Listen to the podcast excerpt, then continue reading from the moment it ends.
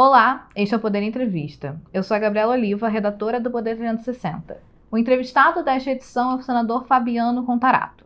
O senador tem 55 anos e é afiliado à Rede Sustentabilidade.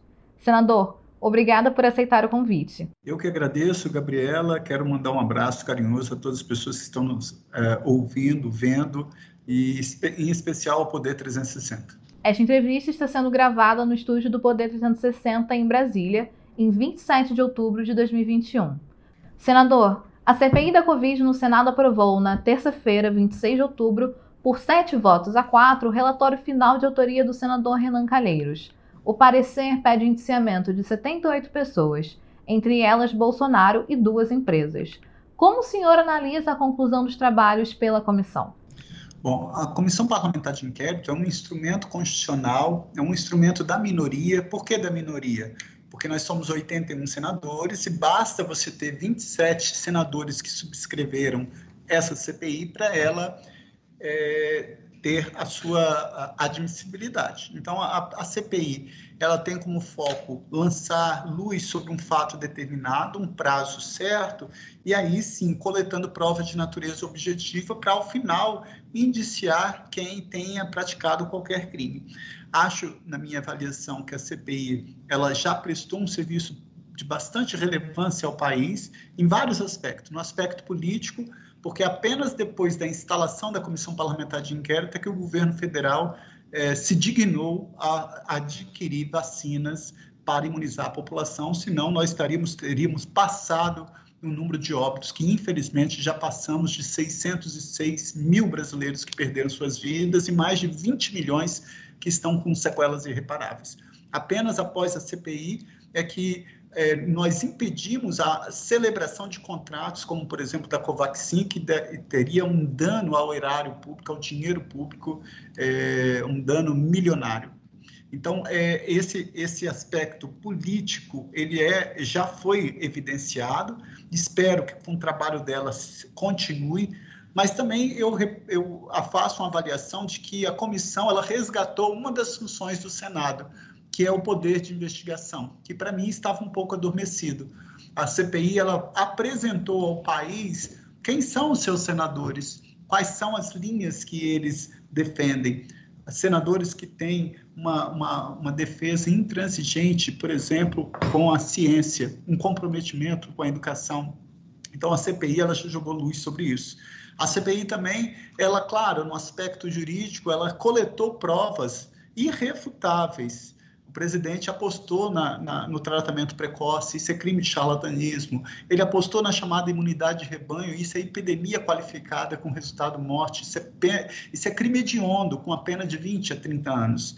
O, o presidente é, aqueceu, admitiu o chamado gabinete paralelo. Os ministros foram ouvidos e falaram que não tinha autonomia no ministério. Isso não existe dentro do organograma do Estado de Direito. Isso é usurpação de função pública. Os nossos irmãos em Manaus morreram por falta de oxigênio. Ele prevaricou. O contrato da Covaxin com inúmeras irregularidades e com fortes indícios de crime de corrupção passiva.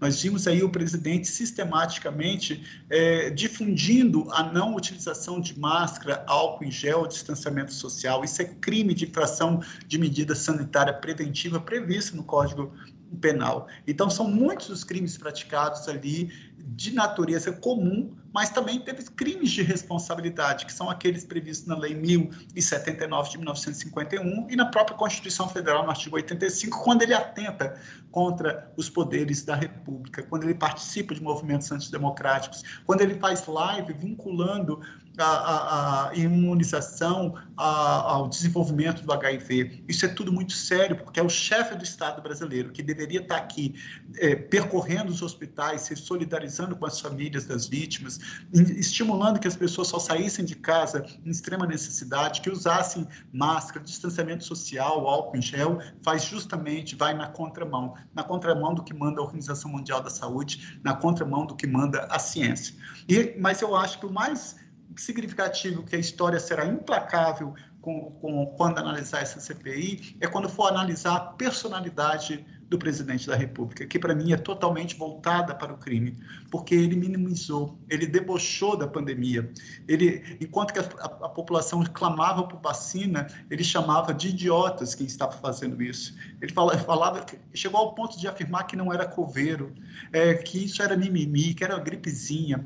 Então, é, é, é, muito grave essa personalidade, esse comportamento cruel, vil, é um, é, um, é, um, é um comportamento desumano. Em direito, a gente fala, tem um artigo que vai falar sobre a personalidade do agente. Eu acho que a personalidade do atual presidente da República vai ser estudado por muitos psiquiatras, psicólogos, muitos sociólogos, é, enfim, toda a academia vai se debruçar sobre essa análise, não só no aspecto jurídico dos crimes comuns, dos crimes de responsabilidade, mas também da personalidade. Senador, o senhor pediu a inclusão no relatório da CPI de crime de genocídio contra os indígenas, mas a modificação ela não foi incluída. Como o senhor analisa essa questão? Analisa que, de certa forma, ameniza o lado do presidente Jair Bolsonaro? Bom, na verdade, nós temos o Estatuto de Roma, que no artigo 6 ele trata do crime de genocídio e no artigo 7 de crime contra a humanidade. Ambos estão no Estatuto de Roma. E o, a, o não acolhimento se deu pelo fato de que já estaria sendo tipificado também no crime contra a humanidade. Então, é, esse foi o entendimento. O meu entendimento, com todo o respeito e acatamento à decisão da comissão, porque eu não sou membro nem titular nem suplente, é que um não exclui o outro. Nós temos um crime contra a humanidade que é um gênero, que seria o genérico, mas você tem um crime de um grupo específico que foi o agravamento da pandemia por um ato deliberado do presidente da República. Por quê? Porque mais de 1.200 índios perderam sua vida nessa pandemia por um comportamento omissivo do governo federal, quando a omissão dele é penalmente relevante. Então, trata-se do crime de genocídio no artigo 6 do Estatuto de Roma como um crime específico, perfeitamente compatíveis, um crime contra a humanidade e um crime de genocídio, genocídio dos povos indígenas. Então, ele, o governo só implementou medidas para mitigar os danos ali depois que, nós, que foi entrada com a arguição de descumprimento de, de preceito fundamental, que é uma ADPF, no qual o ministro Luiz Barroso determinou que o presidente implementasse medidas para salvar as vidas dos povos indígenas, mas já foi tarde demais, porque mais de 1.200 índios perderam suas vidas. Por isso, eu reforço a tese do cometimento do crime de genocídio previsto no artigo 6 do Estatuto de Roma. Senador, o senhor foi entregar o relatório final da CPI da Covid ao STF. Como foi essa, essa situação? Bom, nós somos em, em, dois momentos. Nós fomos ao Procurador-Geral da República, que até o que determina o artigo 129.1 da Constituição Federal, é quem tem o poder, o dominus litis, de deflagrar uma ação penal em desfavor de quem tem prerrogativa de foro no caso, o presidente da República e seus ministros. E ali foi recebido, foi definido que a própria comissão já fará esse fatiamento, de, uma, encaminhando ao procurador-geral as provas e os elementos e a parte do relatório que tem atribuição e competência do procurador-geral da República, e ele se comprometeu como um fiel defensor da instituição, porque as pessoas passam, mas as instituições são permanentes como um defensor do, da espinha dorsal do Estado Democrático de Direito, que é a Constituição Federal, o Ministério Público terá que ter a sua atuação ali. E quem não tem essa prerrogativa de foro, o Ministério Público de suas respectivas unidades da federação. Então, aqui no, Distrito Federal, no Rio, São Paulo, no Amazonas e assim sucessivamente. É, relação ao Supremo Tribunal Federal, nós também entregamos ao ministro Alexandre de Moraes o relatório e reforçamos a nossa preocupação eh, e a necessidade de, do Supremo ter eh, e estudar a possibilidade de, de deferir medidas, quem sabe, medidas cautelares para impedir a difusão de fake news, como, por exemplo, a última em que o presidente da República utiliza uma informação totalmente falsa para vincular a imunização pela, pela vacina com o desenvolvimento do vírus HIV. Isso é um fato de muita gravidade, vindo principalmente do presidente da República, que é necessário uma atuação do Estado de Direito através dos seus poderes, claro, respeitando o livre convencimento dos ministros do Supremo, mas dar uma resposta para mitigar os danos desse, dessa difusão de fake news perpetrada pelo presidente da República. Senador, o senhor afirmou que pedirá a convocação do presidente do Banco Central, Roberto Campos Neto, para dar explicações no Senado sobre conversas que manteve com o banqueiro André Esteves. É, quando esse pedido será apresentado e quais são as expectativas? Bom, na verdade, esse pedido já foi apresentado à CTFC, que é a Comissão de, de Controle e Transparência do Senado. É, eu fui o autor, o subscritor. É, ontem foi deliberado esse meu requerimento, eu foi transformado de convocação para convite e ele já foi apensado a um outro requerimento que já tinha sido deliberado. Então, como ministro, como o presidente do Banco Central já virá aqui, nesse momento nós vamos fazer a, a, a, as perguntas para esclarecer esse fato que eu reputo de muita gravidade, porque o Banco Central ele não pode ser submisso ou fazer essa interlocução de forma informal, porque nós estamos trabalhando com a economia, com a estabilidade, com a saúde financeira do Estado, de, do Estado brasileiro. Então, é, isso é muito grave, por isso que essa é uma das funções do Senado Federal, de fiscalizar, de chamar, de convocar, de convidar, para que ele dê as explicações que sejam é, esclarecedoras. Eu volto a falar que nada, nenhuma, nenhuma das, das informações que possa atribuir, existem, às vezes, um conflito entre um, uma determinação jurídica, mas nós temos que ter um comportamento ético. Então, eu acho que isso, no mínimo, é um comportamento antiético quando há esses encontros é, que não que estejam fora de agendas, principalmente com bancos que têm interesse aí no, na, nessa valoração, nessa taxa cambial. Senador, o senhor foi aplaudido por colegas da CPI da Covid ao responder um post homofóbico do empresário Otávio Facuri. Como o senhor analisa esse posicionamento de defesa? Avalia que falas homofóbicas ainda são recorrentes no Congresso brasileiro? Bom, infelizmente, nós estamos vivendo num momento no Brasil em que o chefe do Estado brasileiro, que é o presidente da República, ele tem um comportamento preconceituoso, sexista, homofóbico, racista, misógino, xenofóbico. Isso faz com que uma parcela da população brasileira, que antes estava com aquilo, com o mesmo sentimento, apenas de forma internalizada, se sintam legitimada a verbalizar. Isso é muito grave isso não sou eu que estou falando, porque o artigo 3 inciso 4 da Constituição Federal, é clara quando diz que um dos fundamentos da República Federativa do Brasil é promover o bem-estar de todos e abolir toda e qualquer forma de discriminação.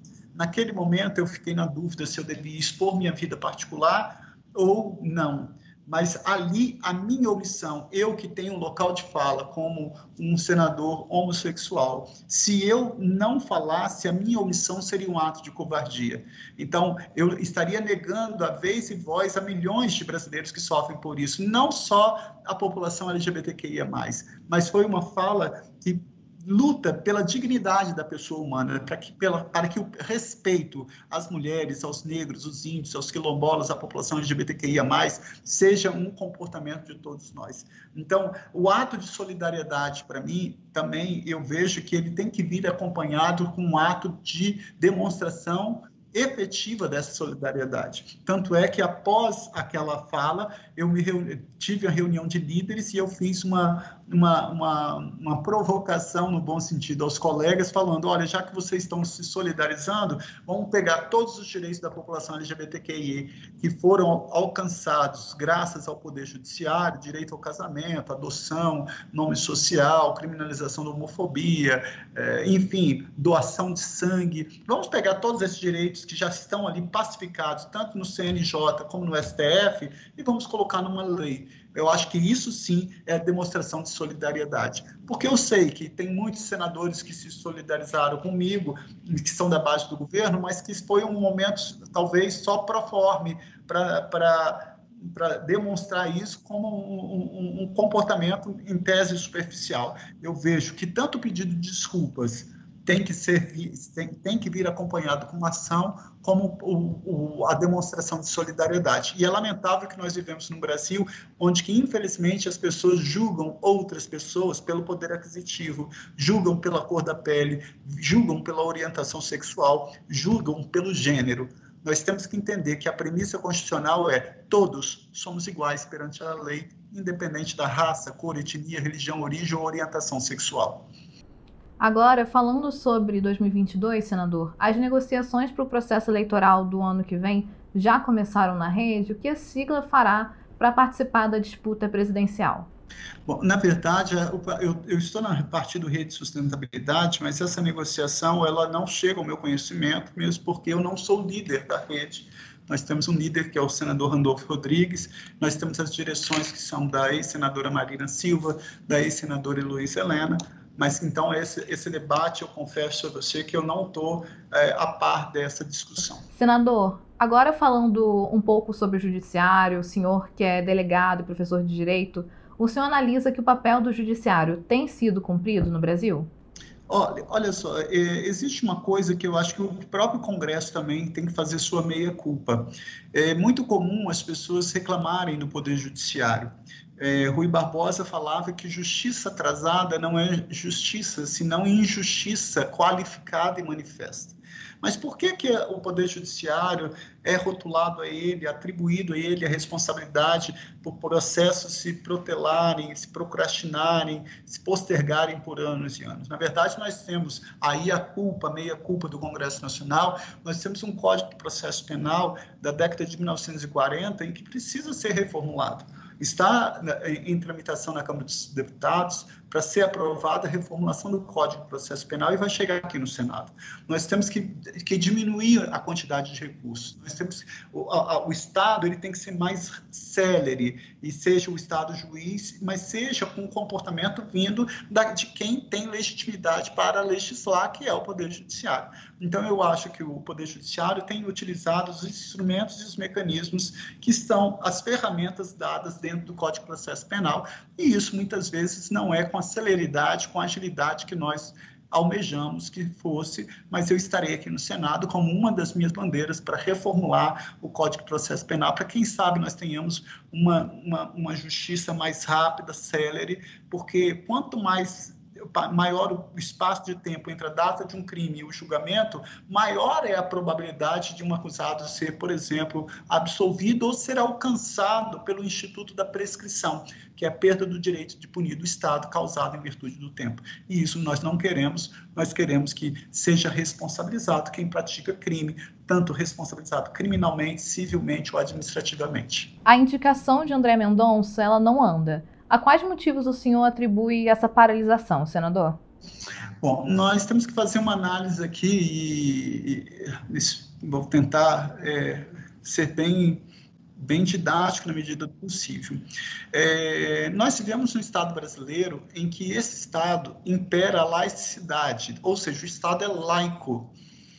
Isso é muito, isso é sagrado, porque uma das maiores conquistas civilizatórias que nós tivemos foi quando nós separamos a religião do Estado, porque isso contaminava muitas vezes o desenvolvimento e de um Estado de direito. Então, esse já foi uma grande conquista. Então, eu acho muito grave quando você vê a motivação de um presidente da República falar que escolheu um membro para o Supremo vindo é, sendo, entre aspas, terrivelmente evangélico. Nada contra, ele pode ser evangélico, pode ser católico, pode ser qualquer orientação. Mas é muito grave quando o presidente verbaliza isso como sendo a mola propulsora para a escolha daquele candidato. Agora, é bem verdade que compete ao Senado ser apenas uma instituição que vá sabatinar o candidato. Se, você, se os senadores não quiserem aprovar o candidato, no caso, o candidato ao ministro, como ministro do Supremo, André Mendonça, que faça isso no plenário. Mas a função do senador, do Senado, é pautar a sabatina, sabatinar, aprovar ou não. Então, eu acredito, eu já tive conversas com o presidente do Senado, é, que essa sabatina vai, vai ocorrer, eu acho que em breve, acredito que agora, no mês de novembro, já vai ocorrer essa sabatina, porque o Senado compete analisar apenas dois requisitos ao candidato ao STF, que é notório saber jurídico e conduta ilibada. Apenas isso. O Senado pode não concordar com indicação? Pode. Como? Através do sufrágio, através do voto. É votando. Se os senadores, a maioria, votarem pela aprovação, ele será alçado ao cargo de ministro do STF. Se votar pela rejeição, será rejeitado. Mas nós não podemos negar isso, porque a função do Senado é sabatinar, avaliando os requisitos de notório saber jurídico e é, conduta ilibada. Chega ao final esta edição do Poder Entrevista. Em nome do jornal digital Poder 360, eu agradeço ao senador Fabiano Contarato pela presença. Muito obrigado, Gabriela, e um forte abraço a todos e todas. Esta entrevista foi gravada no estúdio do Poder 360, em Brasília, em 27 de outubro de 2021. Muito obrigada e até a próxima!